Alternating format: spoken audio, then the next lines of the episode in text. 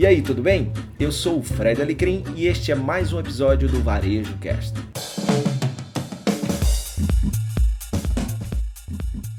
Hoje eu quero falar sobre um movimento muito importante, um movimento para evoluir a sua consciência. É a prática da solitude. Você que ainda não ouviu essa palavra, eu falo muito sobre solitude no meu terceiro livro, A Cura Empresarial. Também falo sobre ele no, no Movimentação de uma forma mais rápida. A, a solitude quer dizer aquele momento de reflexão de você com você mesmo. O pensador Tillich tem uma frase que eu acho muito bacana. Ele diz que a solidão é a dor de estar sozinho e a solitude é a glória de estar sozinho. Vamos parar para pensar um pouquinho a glória de estar sozinho. Por quê? Porque muitas vezes é, eu estou no negócio, eu estou com aqueles problemas da empresa, eu estou insatisfeito com a empresa, eu estou insatisfeito com o meu negócio, eu estou insatisfeito com o meu chefe e eu só procuro respostas fora. Fico esperando um guru, um mentor, um consultor me dizer o que, que eu preciso fazer. Às vezes até o meu líder, meu chefe, me dizer o que eu preciso fazer. Ou eu, como dono de empresa, fico procurando aí consultores, gurus, mentores, etc. Não estou dizendo que ter conselheiros, orientadores é ruim. Claro que não, é muito importante. Eu, inclusive, tenho alguns que são muito, foram e são muito importantes na minha vida.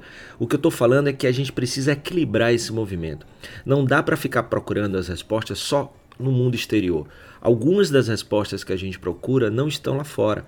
Isso mesmo, e pode parecer um papo romântico. Ah, lá vem você com aquele papo de é, meditação, reflexão. Olha, o que eu posso te dizer é que isso é muito, mas muito importante e pode ajudar sim a elevar sua consciência para a partir daí você entender o significado ou conseguir dar significado mais claro para as coisas que você faz na vida e até definir o que você precisa fazer. O movimento de solitude é exatamente isso. Eu gosto muito de praticar no final do dia, por exemplo, de duas maneiras. Ou eu começo no início do dia meditando, a meditação pura e simplesmente, o método que eu uso é mindfulness, desconcentrar no momento presente, mas no final do dia eu também gosto de praticar solitude, que é aquele momento que eu me reservo para pensar no que foi o dia. Se o dia foi bom, o que é que eu tenho a ver com aquilo? Né? O que é que eu fiz ou eu deixei de fazer para o dia ser bom? Se ele foi ruim, o que é que eu fiz ou deixei de fazer? E se os meus movimentos durante o dia estão me levando ao encontro do que eu definir como meta, objetivo, propósito para a minha vida, carreira, empresa. Isso tem me ajudado demais a evoluir, entender é, o que está acontecendo ao meu redor, se o que eu estou fazendo é certo ou errado, e isso ajuda a evoluir. E quando a gente evolui, a gente tem muito mais chances de fazer os nossos resultados evoluírem. Porque, para mim, essa é a visão. Primeiro a gente evolui, depois a gente puxa o resultado, e não o contrário.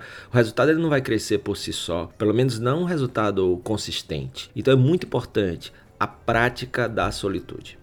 Para um pouquinho para pensar nisso e eu tenho um desafio para você. Comece a praticar. Eu sei que não é, não é fácil, é até simples, mas não é fácil parar no meio de tanta distração, de tanta coisa acontecendo na cabeça, mas é o que eu gosto de dizer, a gente não aprende acertando, nem aprende errando. A gente aprende refletindo sobre o acerto, o que é que eu fiz para acertar e o que é que eu posso continuar fazendo para continuar acertando. E a gente aprende refletindo sobre o erro, o que é que eu fiz ou deixei de fazer para que isso não tenha dado certo e como é que eu posso evitar que isso aconteça de novo. Então, é a reflexão que me leva à consciência, que me dá o significado daquele acerto ou erro e que me direciona para mudar hábitos, comportamentos e outras coisas que eu preciso mudar. E aí, faz sentido para você?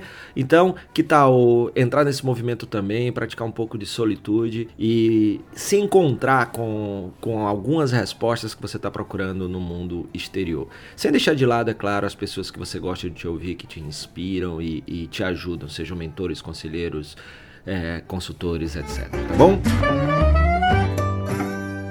Muito obrigado pela sua companhia em mais um episódio do Varejo Cast e até a próxima.